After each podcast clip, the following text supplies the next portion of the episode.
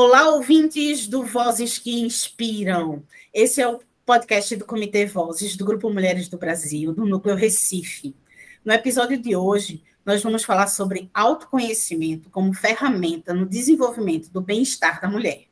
Meu nome é Rebeca Lins, eu sou uma das apresentadoras do Vozes que Inspiram e líder do Comitê Vozes do Grupo Mulheres do Brasil, aqui do Núcleo Recife. Hoje nós temos o prazer de receber a nossa querida Selma Lessa.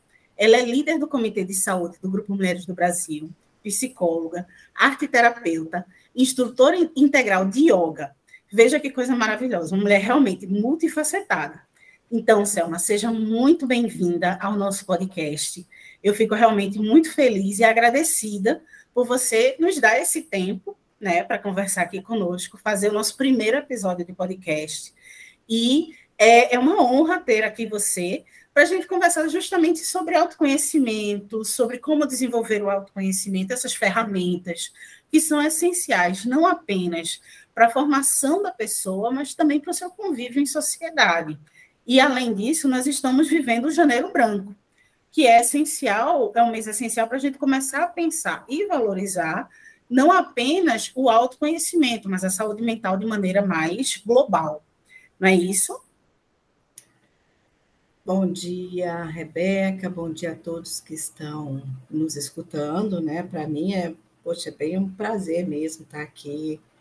É, é, é uma, um prazer, mas é uma responsabilidade, né? A gente ser o primeiro podcast do grupo e logo comigo, assim, né, gente, o que, que eu vou passar? Tem que passar uma coisa, algo que é, seja próprio meu, daquilo que eu vivo, daquilo que eu posso passar, né, que seja de alguma forma é, inspirador, mas que seja útil para as pessoas, né? Obrigada, Rebeca, por ter me chamado aqui. Ah, que isso, Selma. Foi como eu te falei, o prazer é todo nosso. E aí eu queria justamente começar esse bate-papo contigo sobre autoconhecimento, que é muito importante. Na é verdade, o que é que você tem a nos dizer sobre como desenvolver, como perceber a importância do autoconhecimento para o nosso desenvolvimento como pessoa. Então, como é que eu posso, por exemplo, eu, Rebeca, pensar em como me conhecer melhor, como nós podemos é, é, desenvolver, iniciar esse pensamento e desenvolver o autoconhecimento? Então, eu acho que primeiro a gente precisa saber o que, que é isso, o que, que é autoconhecimento.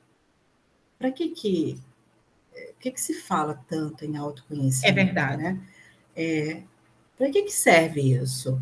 É, então, assim, falar de autoconhecimento é falar de um caminho longo, é, difícil, árduo, é profundo, que é um caminho de volta para si mesmo, né? Então, não é um caminho para fora, é um caminho para dentro. E esse eu acho que é o caminho mais difícil, mais é, longo. Você tem um princípio, mas você não vai ter nunca um fim.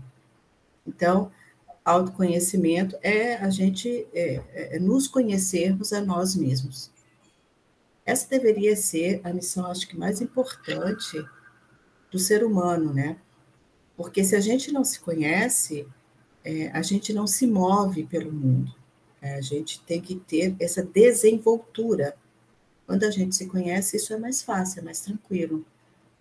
E além disso, quando a gente se conhece, a gente também passa a conhecer o outro e ajudar de alguma forma os outros, na verdade, porque a gente se conhece, a gente se ajuda, e aí a gente tem mais tolerância com o mundo, tolerância com o outro, compreensão do outro, e aí a gente tem essa relação de verdade. Né?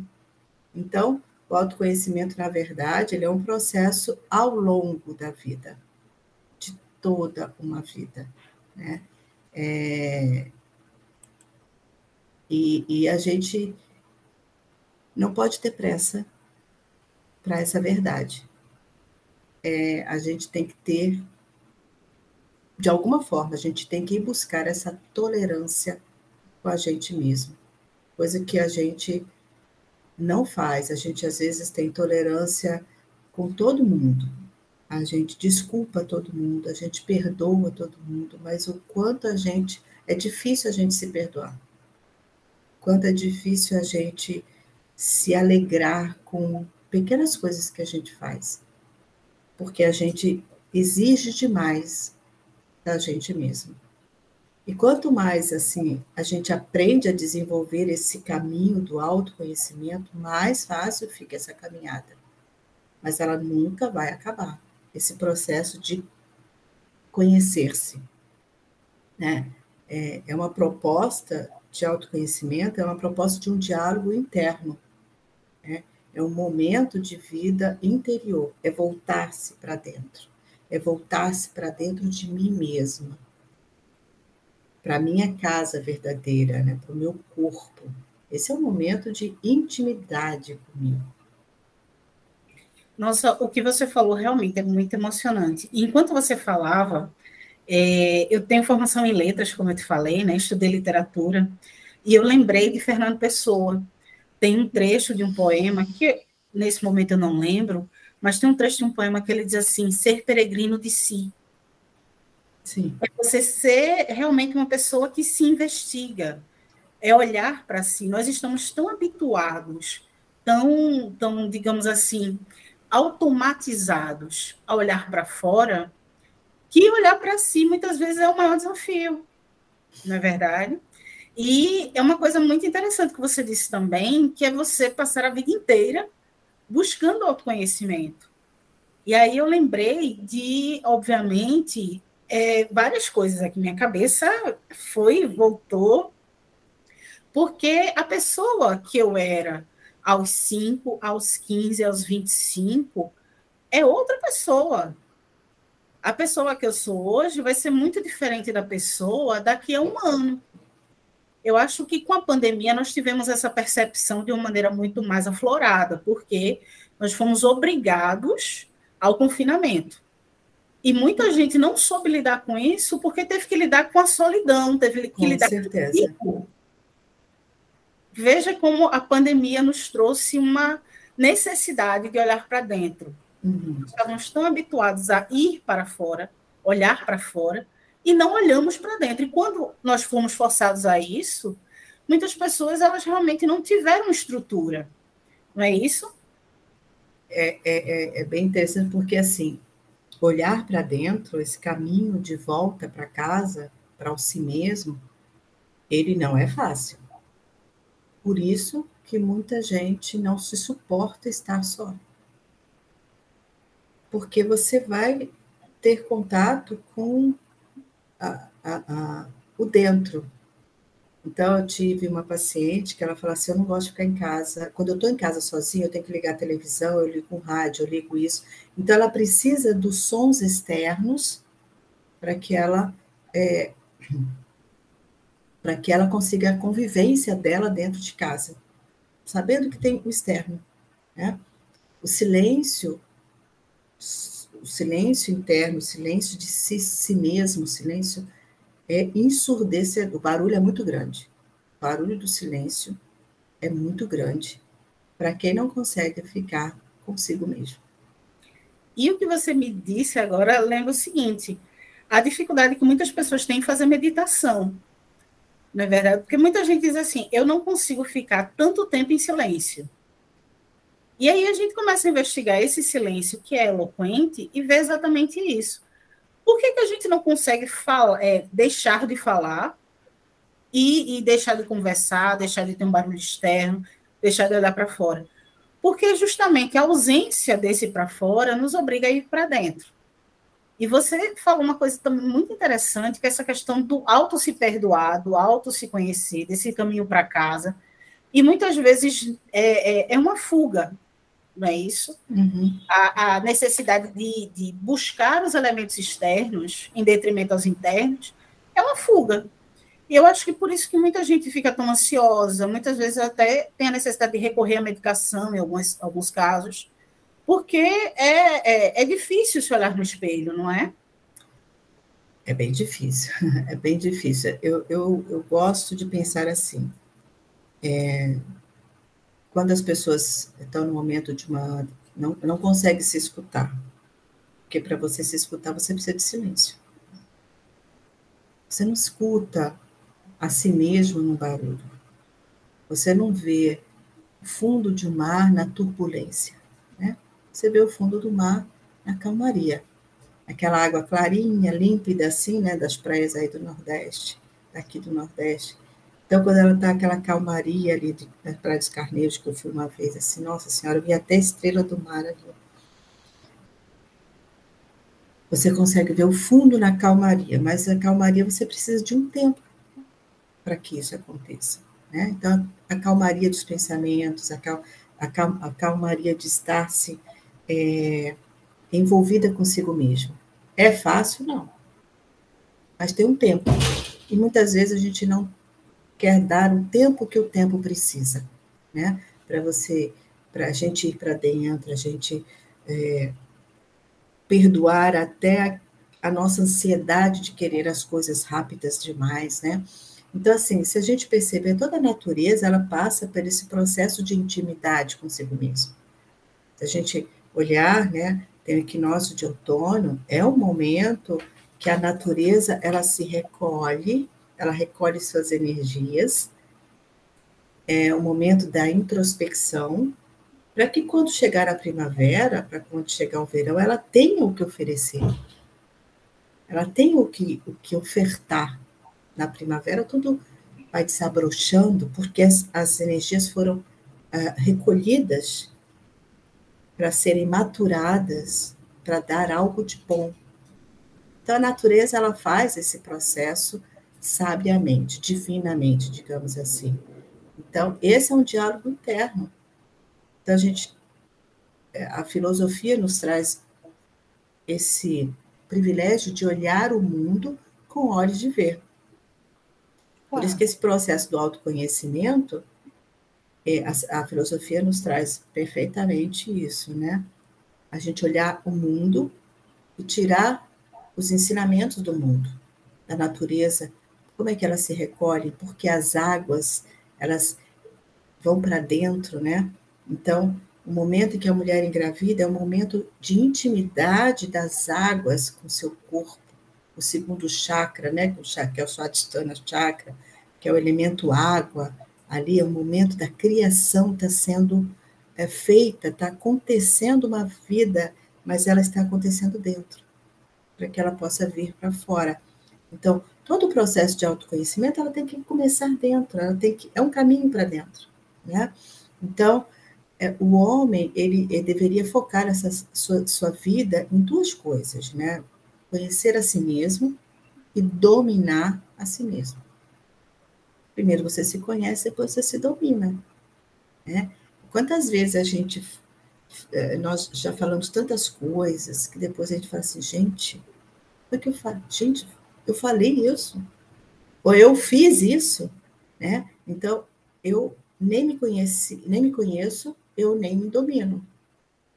Porque se eu conheço quem sou, se eu sei quem sou, eu tenho condições de falar assim, eu preciso me dominar, porque eu sei que quando bate aquele momento, as minhas feras vêm. Então eu tenho que saber dominar essas minhas feras.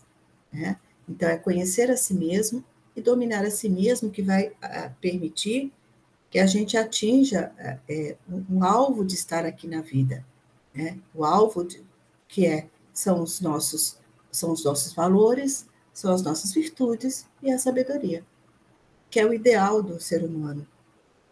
Né? Ter esses valores como condição primária e primeira de estar na vida. Mas para isso eu preciso me conhecer e preciso me dominar.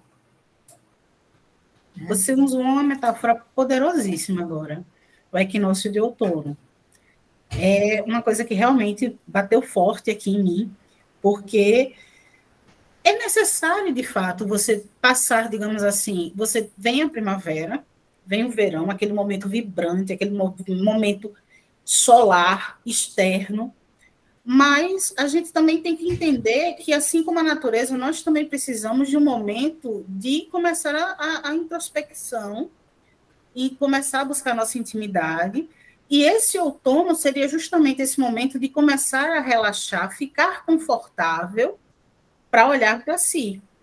E eu fiquei pensando exatamente no seguinte: como essa questão hoje da modernidade, essa necessidade de aparecer demais, de estar sempre presente, de estar 24 horas, né, vibrando. Como é que nós, pobres mortais, pessoas comuns, que necessitamos olhar para dentro, conseguimos viver nesse mundo maluco de rede social, de você estar sempre antenado, de você estar sempre presente, sempre sendo falado, visto. É muito, é muita exposição. Não é verdade? O mundo nos obriga a uma exposição praticamente integral, full time. É, eu acho assim, o mundo nos oferece, né? Mas é a gente é, a, gente a gente aceita se quiser. É por isso que a gente tem esse livre-arbítrio, né? É, tem até o pórtico de Delfos, né, que ele fala assim, conhece-te a ti mesmo, né? É a base dessa filosofia grega. Assim, eu, eu gosto de, não sou expert nada disso, assim, mas eu gosto de, de, de, de ler, eu gosto de assistir é, vários é, filósofos, assim, né? Isso. Então, é, para que a gente possa não aceitar o que o mundo me manda, o que o mundo me vomita, digamos assim, em determinados casos, eu preciso saber quem eu sou e o que eu quero. Eu gosto. Eu não gosto. Eu acho que mais do que saber o que eu gosto, é saber o que eu não quero para minha vida, o que eu não gosto para a minha vida, que aquilo não me faz bem. Né? Então, se eu sei o que eu quero, eu posso fazer escolhas. É como se você, por exemplo, vamos dizer que você tem. Eu sou muito rica, tenho muito dinheiro.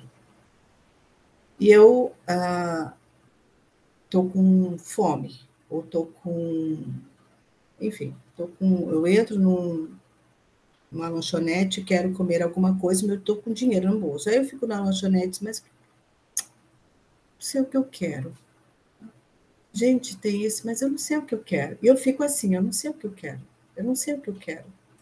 Então eu vou passar com fome, tendo o dinheiro no bolso, ou seja, eu tenho os recursos necessários para matar a minha fome, minha sede, seja ela física, seja ela mental, seja ela espiritual, mas se eu não sei o que eu quero, eu vou continuar com todos os recursos, mas sem saber para que eu vou usar. Então, para que, eu, que eu saiba quem sou, eu preciso saber de fato o que eu sou. Quem eu sou, de onde eu vim, o que, que eu vou fazer aqui, o que, que eu vim fazer nesse mundo, para onde eu vou, né? É, então, se eu sei quem eu sou, de onde eu vim?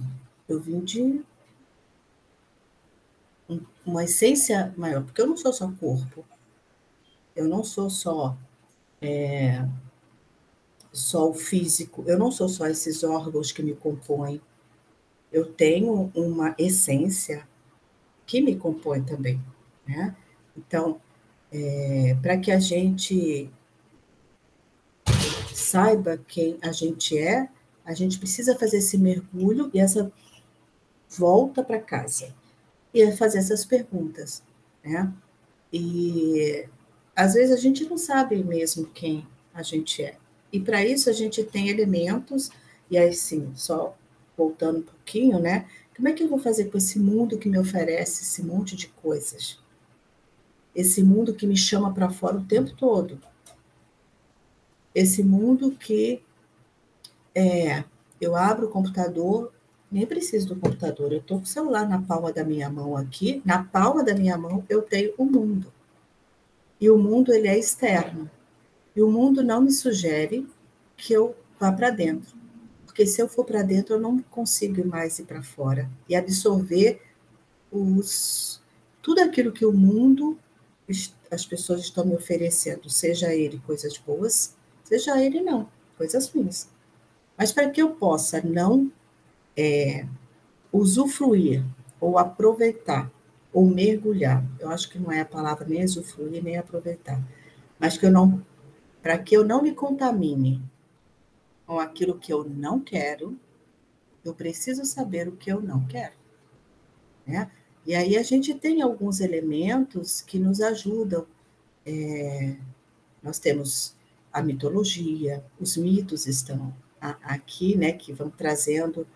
Uh, e o mito, o que, que é o mito? Né? O mito, ele é. Eu sou psicóloga e a minha abordagem toda é junguiana, porque eu, eu gosto, uh, para mim, me, me atinge. Uh, a psicologia junguiana, a psicologia analítica, ela me, me, me dá todo o suporte.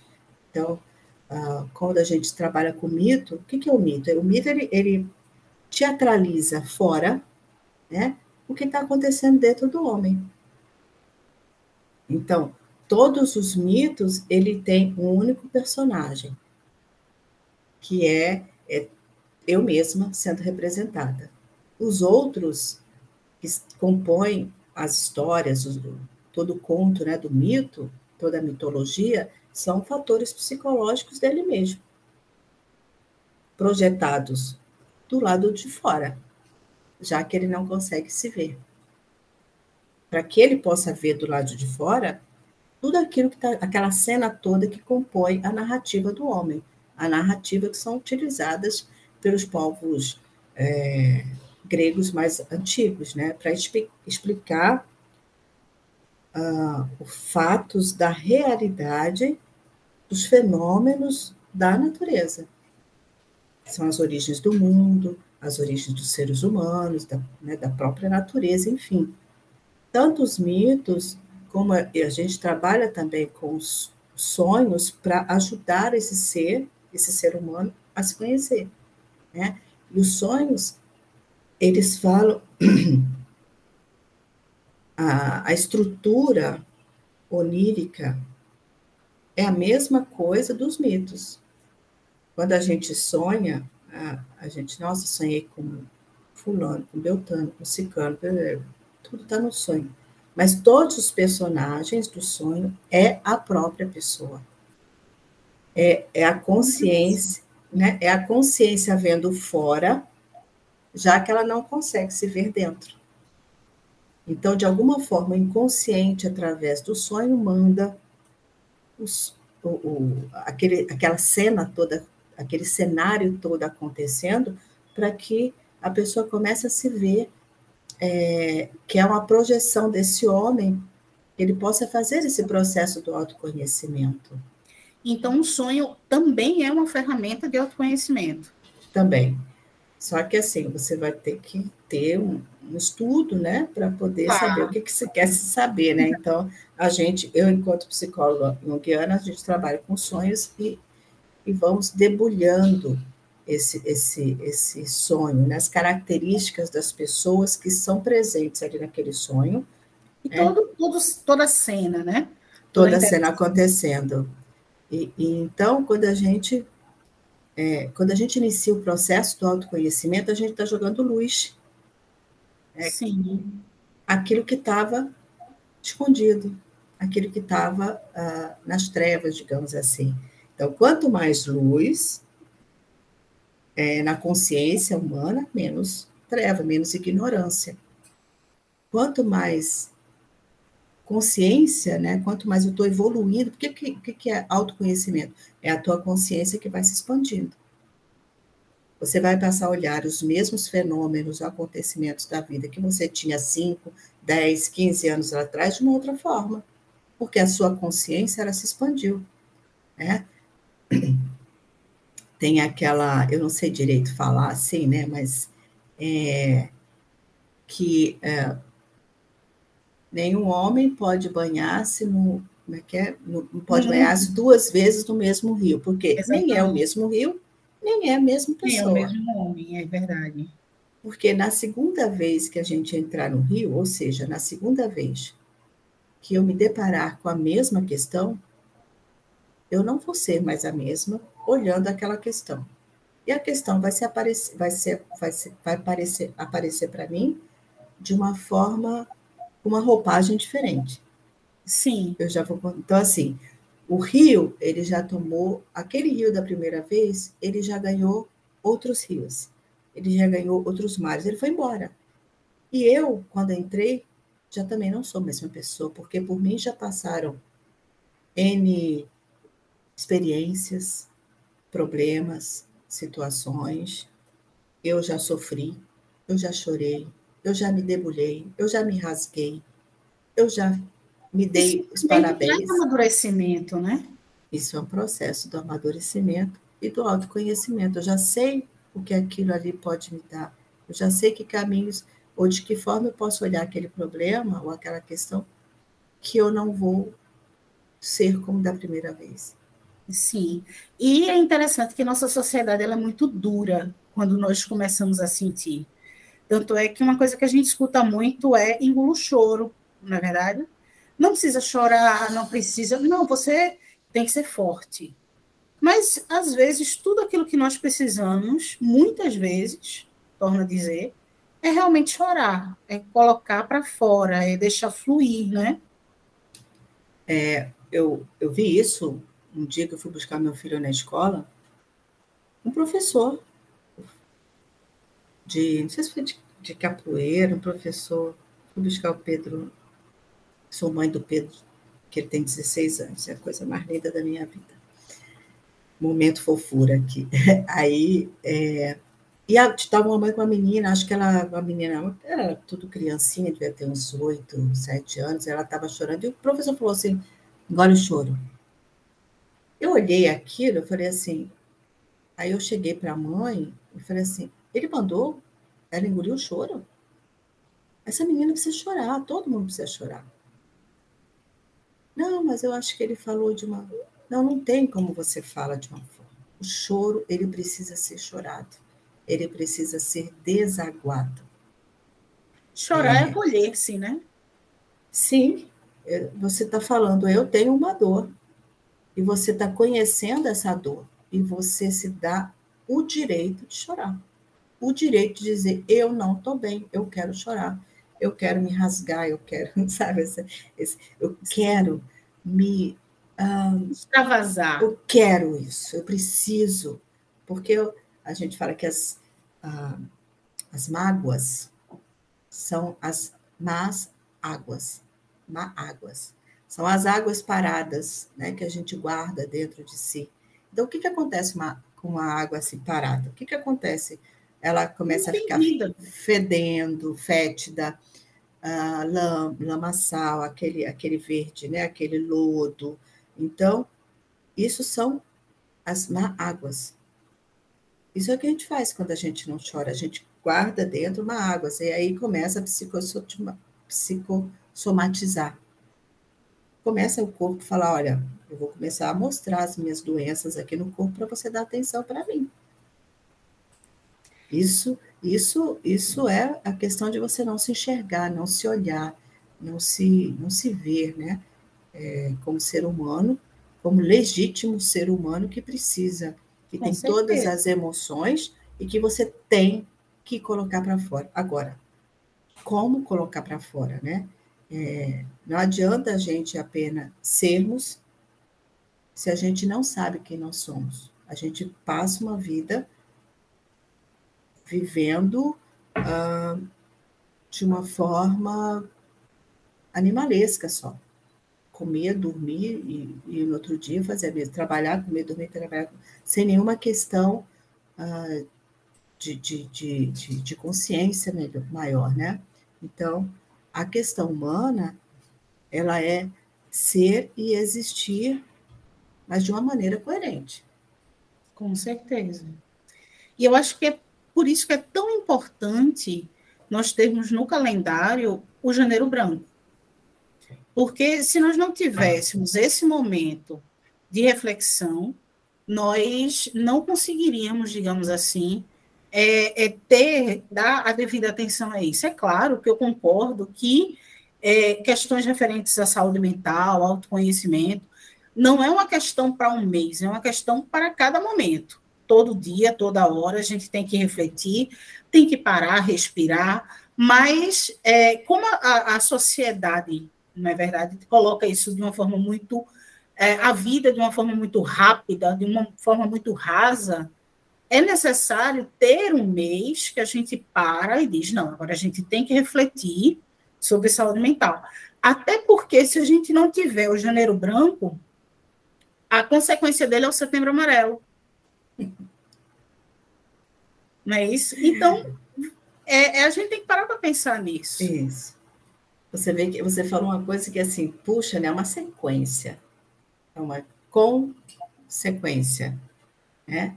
É, tudo que a gente está falando aqui é, parece muito filosófico, né? muito no campo das ideias, é, mas tudo isso a gente está falando de saúde. Sim. Né? Se eu não sei quem sou, o que eu quero, o que eu vim para fazer, vim para é, é, experienciar a vida com todas as minhas ferramentas que foram me dadas, e quais são essas ferramentas? E para que, que eu vou usar? Se eu não sei disso, eu adoeço. Isso é fato. Né? Então, assim, ninguém está dizendo, nem eu, nem você, que é fácil. Mas a gente está dizendo que é, é, é, necessário. Ele é possível e é necessário. Porque é para isso que a gente tem, tem que estar tá aqui, né? É, você vê que a gente tem é, a nossa mente, né? Pouco tempo para cá que a gente está falando da importância de cuidar disso, da mente. Pouco tempo para cá. E, e ainda, né, a gente é cercado de muito preconceito sobre isso, sobre ir para um psicólogo, ir para um psiquiatra. sou doido, sou maluca para ir para um psicólogo, um psiquiatra.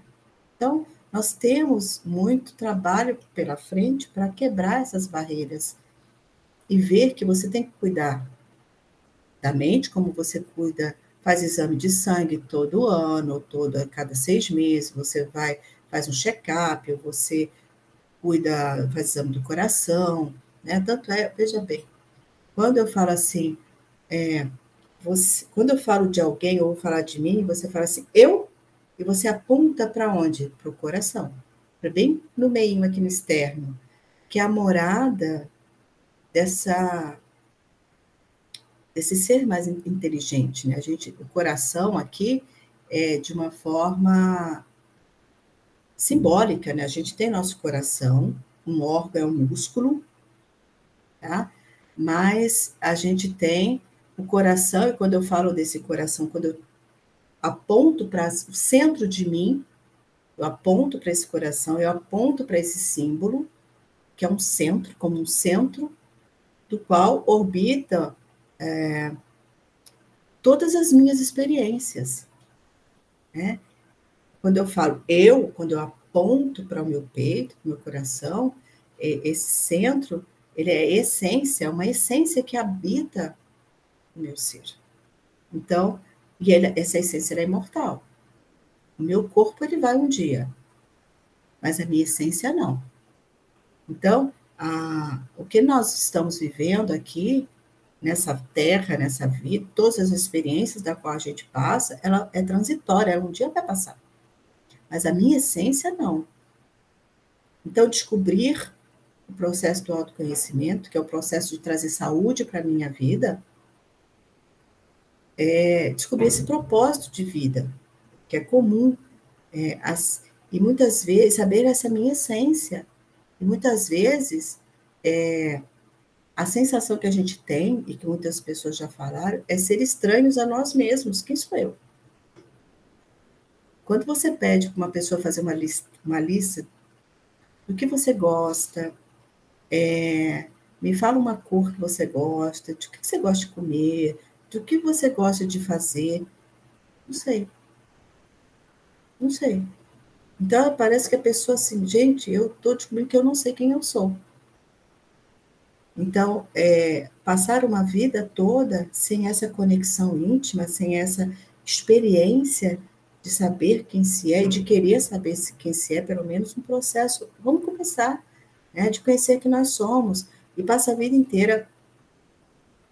E parece que às vezes tem relatos de pessoas que chegam no final da vida e daria, digamos, uma doença terminal e no leito de morte a pessoa fala assim, eu daria tudo para poder ter a experiência ou fazer aquilo diferente ou poder ter tido a vida diferente, mas passou uma vida inteira e não fez, né, e não conseguiu fazer, é, isso as pessoas estão vivendo como se não houvesse é, tivesse a vida inteira pela frente.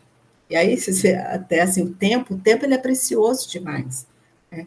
E eu sei que disso, porque eu também trabalho, e às vezes eu fico, gente, estou procrastinando, eu estou enrolando a minha vida aqui. Peraí, deixa eu tentar voltar a fazer alguma coisa de, pelo menos, ser um pouquinho de bom.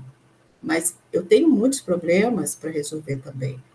Mas é um pouquinho de cada vez. Eu tento não me culpar tanto como eu me culpava no passado. Essa administração. Hoje está cheio de gente fazendo aulas, curso de administração do tempo, né? Porque nós, a gente se perde da gente. Porque o mundo, como tu falou, Rebeca, ele é muito sedutor lá fora. Ele me chama o tempo todo para fora.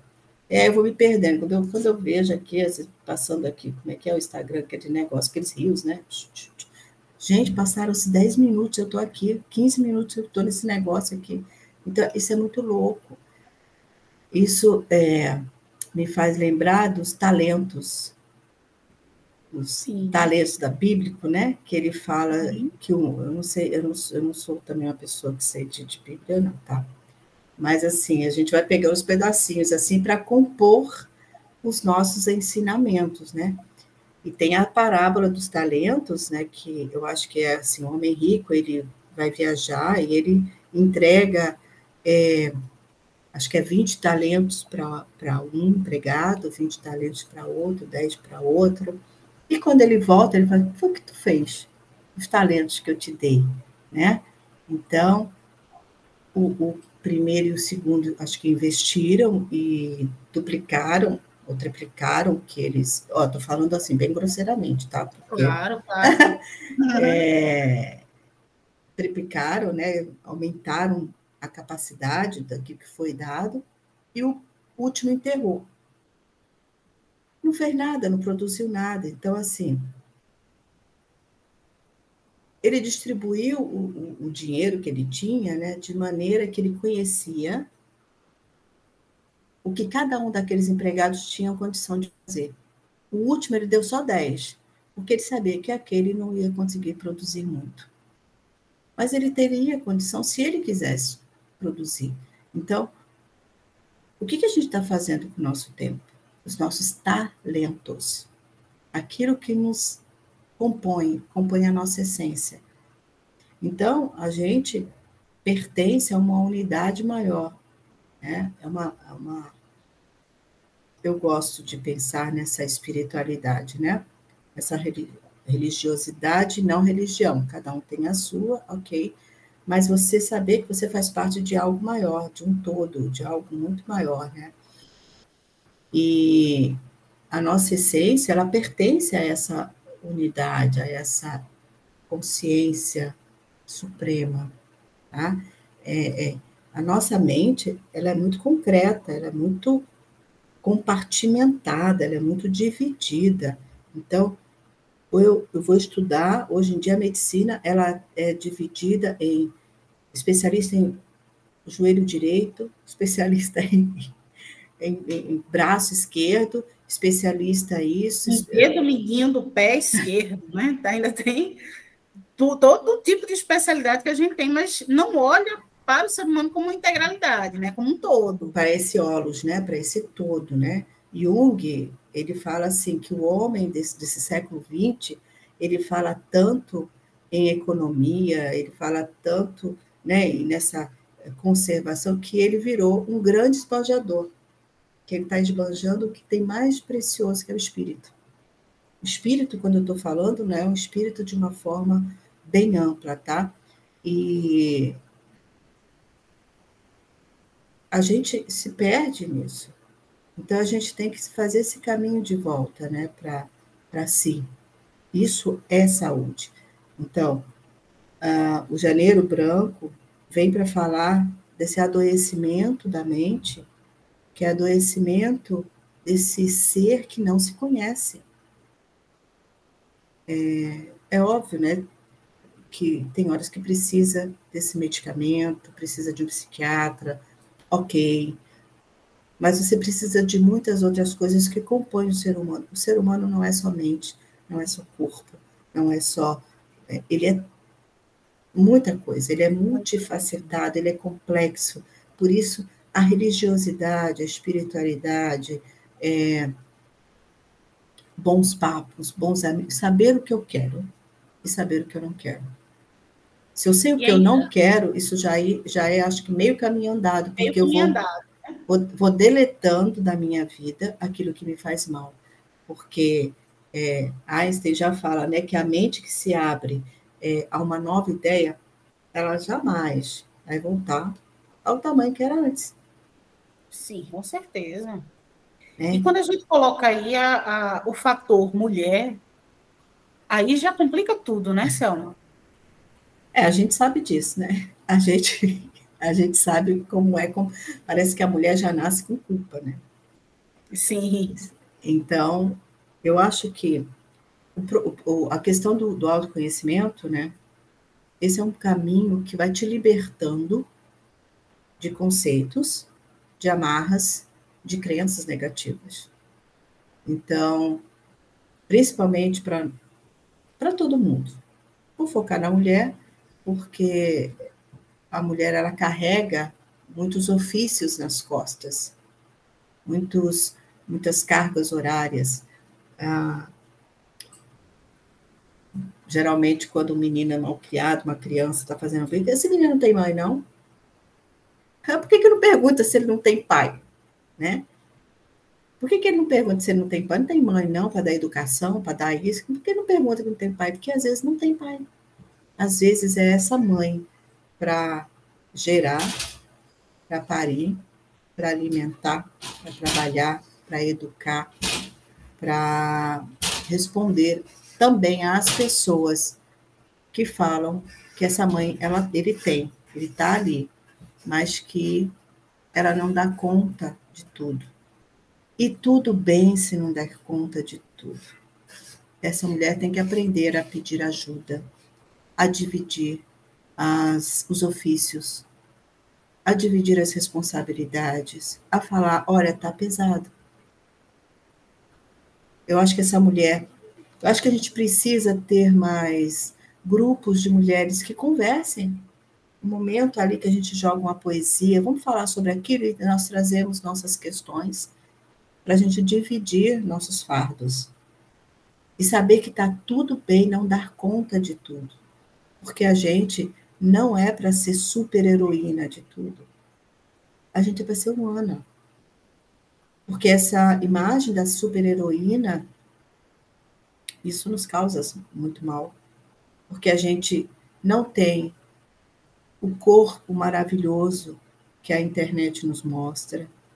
A gente não tem aquela vida maravilhosa que a internet maquiada nos mostra a gente não tem aquela facilidade de tudo que a, a internet nos mostra. É, a gente não tem um monte de coisa. Aliás, ninguém tem tudo aquilo. Porque ninguém é perfeito. Né? Perfeito quer dizer um ser, é, acho que é do latim, mas quer dizer um ser que já está acabado. E nós não somos um ser acabado, nós somos um ser em processo. Né? Eu, eu, eu penso, né, eu, eu já falei construção, isso. né? É um processo, é uma construção. Eu acho que o processo é uma palavra que deveria ser pensada no gerúndio, que ela não acaba. É um contínuo. Então, a gente fica mergulhado nessa fantasia do externo, que quando a gente não tem o interno, esse conhecimento, pelo menos do que eu não quero, eu, eu, eu, eu me frustro, né? Vêm os pensamentos mais sombrios, é, mais nefastos, que me levam para baixo. Porque eu não sou aquilo que o mundo me mostra, que a gente falou no comecinho, né? O mundo fica ofertando, ofertando. Eu não sou aquilo. Eu sou isso, e nós. E ninguém é, na realidade. Ninguém é perfeito, ninguém é, é tão bonito, ninguém. É, aquela perfeição não, não somos, né? Então, autoconhecimento é uma habilidade né, de a gente conhecer nosso mundo interno, as nossas emoções, os nossos pensamentos, os nossos desejos, medos, crenças, frustrações e assim por diante, saber a nossa essência, né?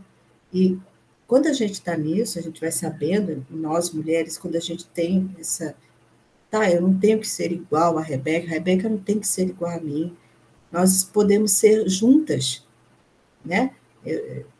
Podemos caminhar juntas e uma dar o braço para a outra, porque o, o autoconhecimento ele vai fazer com que eu tenha uma, uma vida amorosa, uma vida nas finanças, familiar, no esporte, seja lá em que âmbito da minha vida for, como mãe, mais condizente com aquilo que eu me conheço, que eu vivo. É, você, olha, eu estou até emocionada com, com o que você está falando. E é interessantíssimo, porque a sua fala eu consigo deduzir o seguinte: buscar o autoconhecimento é buscar ser protagonista da própria vida. Não é isso? É você ver realmente, você buscar se conhecer para buscar realmente a sua melhoria, o seu constante aprimoramento e ser protagonista de suas decisões. Porque quando eu me conheço, eu consigo dizer não e sei os motivos de dizer sim. Então, quando eu domino isso, eu sou a protagonista da minha própria biografia. Não é isso? É. Ser protagonista é o que a gente precisa ser. É aquele ser e existir. Sim. Mas não adianta você ser se você não sabe como você está existindo no mundo, né? E aí eu vou, inclusive, dar os braços às minhas fraquezas aquilo que eu tenho de mais sombrio, porque eu não sou só boniteza, eu sou feiura também. Né? Assim na terra como no céu, o que está dentro está fora, o que está do lado direito está do lado esquerdo, porque a gente é uma só. Tudo isso nos compõe, né? Então, é, a gente, na psicologia junguiana, a gente trabalha com a, os, os, os, arquétipos, as personas, sombra. Persona é aquilo que eu me apresento ao mundo. E a gente, é, é, é, às vezes, a gente usa máscaras no sentido bacana da palavra, tá? Eu uso máscara agora para estar, tá, eu estou assumindo a persona de entrevistada, digamos assim. Você está assumindo uma persona de entrevistadora, eu, quando estou com meu filho, eu tenho a persona de mãe. Quando eu estou com meu marido, de esposa, de mulher, de amante. Quando eu estou atendendo, eu sou a psicóloga. Então, eu uso as personas ou essas máscaras para atuar num determinado papel. O ruim disso é quando eu saio da, do atendimento da psicóloga e com meu filho com a mesma persona de psicóloga. Está errado. Né? Então, eu tenho que saber em que momento eu uso as minhas ferramentas, os meus talentos, os meus dons. Mas também eu tenho os meus lados feios, os meus lados bem feios, que eu tenho que conhecê-los. Não é bonito de se ver, vou, vou, vou logo falar, né? A gente tem lado muito ruim, de inveja, de ódio, de raiva, de querer matar. Gente, tô toda raiva daquela pessoa que eu quero matar aquela pessoa. Tá. Você pode ter raiva? Tem que ter raiva. Você tem que colocar para fora essa o que está dentro. Agora, o que, que você vai fazer com essa raiva é outra história. Como é que você vai canalizar isso? Vai matar? Não, não posso, porque se eu for matar, eu vou preso. Mas eu vou ver o que, que aquilo me feriu tanto e como eu posso resolver aquilo. Mas eu reconhecer que eu tenho inveja. Eu tenho muita inveja de quem viaja, minha filha, direto. Morro de inveja. Vou te contar, né? não é brincadeira, não. Eu disse, gente, como é que aquela pessoa está naquele lugar que eu gostaria de estar? Tá. Expressei a minha inveja com toda a minha força do útero. Eu nem tenho mais, mas assim, expressei toda a minha inveja. Eu vou trabalhar para ter dinheiro para isso tá? Então, assim, eu, eu, eu, eu, eu entendo aquilo que eu tenho. Eu não boto no tapete, eu não coloco a sujeira, escondo lá. É, não sei se você tem um, um documentário, acho que está no YouTube, deve ter, eu acho que é A Sombra, e, e ele tem uma piscina bem grande, tem uma pessoa na piscina, que ela pega uma bola, não sei se é de basquete, e ela empurra a bola para baixo da, das águas da piscina, uma força que você coloca muito para conseguir que aquela bola vá lá quase para o fundo. E ela solta. Aquela bola vem do fundo e toma o, o espaço, toma uma força, uma velocidade, uma agressividade tão grande que o que é isso? Quanto mais você sufoca algo que você não queira que mostrar, aquilo um dia vai te tomar. Então, e vai ser controle, né? Com certeza. É esse que a gente falou lá, é saber quem eu sou, né? É, e, e, saber é, me conhecer e me dominar. Sim. Eu conheço quem sou e sei, inclusive, que eu viro um bicho quando eu, determinado assunto vem à tona. Eu sabendo que esse bicho vem à tona e vem mesmo, vou fazer as pazes com ele. Poxa, Selma, eu te agradeço muito por esse papo. Foi um, muito profundo, foi revelador, foi transformador. É, veja, a gente, logo no início, aqui nos bastidores, nós estávamos falando do nervosismo, não é isso? Mas já passamos 50 minutos aqui de conversa. Então. Nossa, mãe. Foi ótimo. É, é, não é verdade? É porque realmente foi uma conversa muito boa. Eu fico. Eu estou lisonjeada. Eu agradeço por, por termos batido esse papo foi realmente, foi o que eu disse, foi revelador, foi libertador. E eu tenho certeza que várias pessoas que escutarem, elas vão se sentir da mesma forma. Vão se sentir inquietadas, que é muito importante desse sentimento de inquietação, porque é a inquietação que nos faz ir além, né? E vão se sentir também é, é, muito mais acalentadas, porque a gente falou aqui de tudo, a gente falou de culpa, a gente falou de autoconhecimento, a gente falou de sentimentos que estão obscuros, que são escondidos, colocados embaixo do tapete. E isso é o ser humano. Complexo, não é verdade? Dicotômico e plural, mas igualmente bonito. Porque essa é a beleza que, que a gente tem que observar. É, é justamente por ser dicotômico, por ser até mesmo complexo, complicado, é, enfim. É isso que faz a beleza de ser quem nós somos. Uhum. Dizia justamente a música, né? A, bele a, a dor e a delícia de ser o que é. Eu acho que essa é uma das melhores estrofes da música popular brasileira. Sim. Quando a dor e delícia de ser quem você é. Eu fiquei realmente muito impactada com nossa conversa hoje. Eu agradeço de verdade, de coração. E foi uma estreia brilhante. Nossa, eu fico bem assim, fiquei. Já passaram 50 minutos, o nervosismo já se acalmou. Foi é, seu acho... primeiro podcast? Foi, foi, foi. Foi estreia de tudo hoje, né? Pois é. é. Assim, eu, eu agradeço muito, né? Assim, que eu possa ter conseguido passar aquilo que eu penso, aquilo que eu estudo, aqui, todos aqueles que me compõem, né, assim, os estudos que eu faço, as pessoas que eu citei, né, é, por onde eu venho passando, e as próprias experiências pessoais. Não foram fáceis, não, não é fácil, mas ela é possível de ser olhada, espera aí, como você até falou, deixa eu conversar comigo para entender o que é que está acontecendo. Né? Que poder eu dou a mim mesma ou dou ao mundo, né? Como a gente falou do mundo. Que as pessoas possam. Ah, primeiro, assim, foi um prazer estar contigo mesmo, né? A gente é, se ver assim, se conhecer e poder passar qualquer mensagem, né? O Janeiro Branco está aí, nós estamos com alguns eventos do Grupo Mulheres do Brasil, do Núcleo Recife. Nós temos. Ah, pode falar?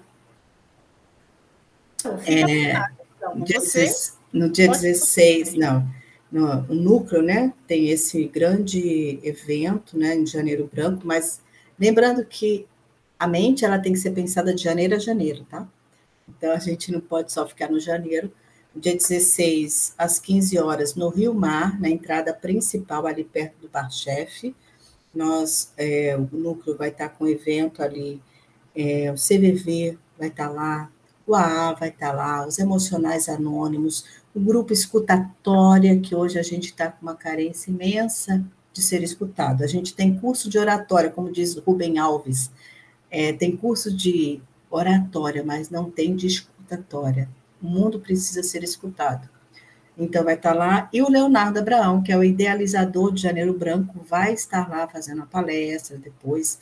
Lá. Então, vai ser um evento bem bacana, dia 16 de janeiro, às 15 horas, no Rio Mar. E no dia 29 de janeiro, às 9 horas da manhã, na praia de Boa Viagem, ali quase em frente uh, do de um hotel, Marante Hotel, a gente vai fazer a Árvore da Saúde Mental, vai ter uma caminhada o Comitê de Educação está fazendo lindo com jovens, distribuindo pimpas brancas, falando sobre mensagens, acolhendo pessoas. Então, o projeto Acolher vai estar lá também, que é do Comitê de Saúde, escutando pessoas, as escutatórias também vai estar lá.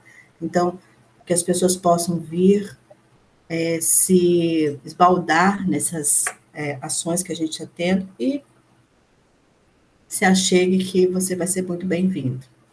Eu já estou com presença garantida, digo logo, estarei lá. É, inclusive, levarei pessoas, né, não apenas para conhecer o Grupo Mulheres do Brasil, mas para conhecer essa ação tão importante, tão significativa, e encerro o nosso episódio de hoje com esse grande agradecimento a você. Foi realmente, foi lindo, foi comovente. E agradeço a você também, ouvinte, por estar aqui conosco, ter ficado conosco, porque a nossa audiência depende exatamente de você, do, do seu feedback, de como a gente vai interagindo daqui para sempre. Né? Porque o objetivo do podcast é realmente que ele se consolide como uma estratégia de comunicação do Grupo Mulheres do Brasil com todas as pessoas, com mulheres, com homens, idosos e até mesmo com crianças, porque nós temos o Comitê Meninas do Brasil, não é isso? Então, eu realmente encerro esse, esse podcast de hoje com muita felicidade, muita alegria, estou completamente satisfeita. E é, muito obrigada. E dessa forma a gente se despede de fato e deixa a todos um fortíssimo abraço e até o próximo podcast.